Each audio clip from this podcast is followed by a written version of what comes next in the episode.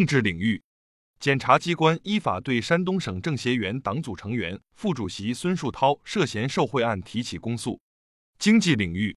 二十日，新一期贷款市场报价利率 LPR 出炉，我国一年期 LPR 不变，五年期以上 LPR 降至百分之三点九五。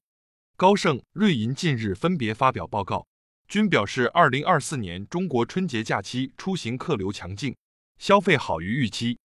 农业银行实现多地城市房地产融资协调机制项目贷款投放。文化领域，云南发现兰科植物新物种银浆虾脊兰。二十二日二十三时三十一分将迎来火星和金星，届时公众将看见两颗明亮行星近距离同框。法治领域。二零二三年，全国著作权登记总量达八百九十二万三千九百零一件，同比增长百分之四十点四六。科技领域，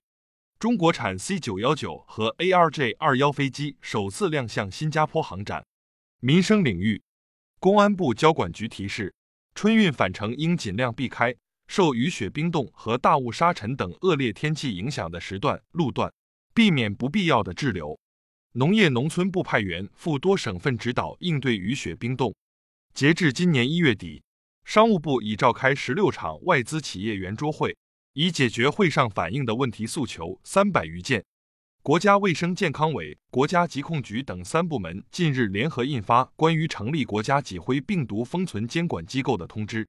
民航局、生态环境部、自然资源部、国家市场监管总局日前联合印发《民用运输机场周围区域民用航空器噪声污染防控行动方案（二零二四至二零二七年）。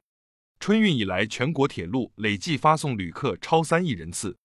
西藏航空与中国商飞签署四十架国产大型客机 C 九幺九高原型飞机订单，成为这一机型的启动客户。京津冀主要城市一至一点五小时交通圈加速形成。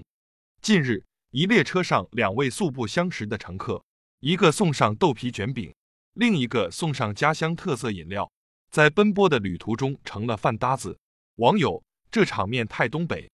国际方面，美国信用卡巨头第一资本金融公司十九日宣布，将通过全股票交易形式，以三百五十三亿美元的价格。收购另一家美国大型信用卡发行商发现金融服务公司。到访古巴的俄罗斯外长拉夫罗夫十九日在古巴首都哈瓦那表示，作为今年金砖国家轮值主席国，俄罗斯将支持古巴与金砖国家展开合作。据巴勒斯坦通讯社十九日报道，以色列军队当天密集轰炸加沙地带中部和南部多个地区，造成至少二十五人死亡。支部学习实政教育就用半月谈基层党建学习系统，更多半月谈基层党建学习系统详情尽在主页橱窗。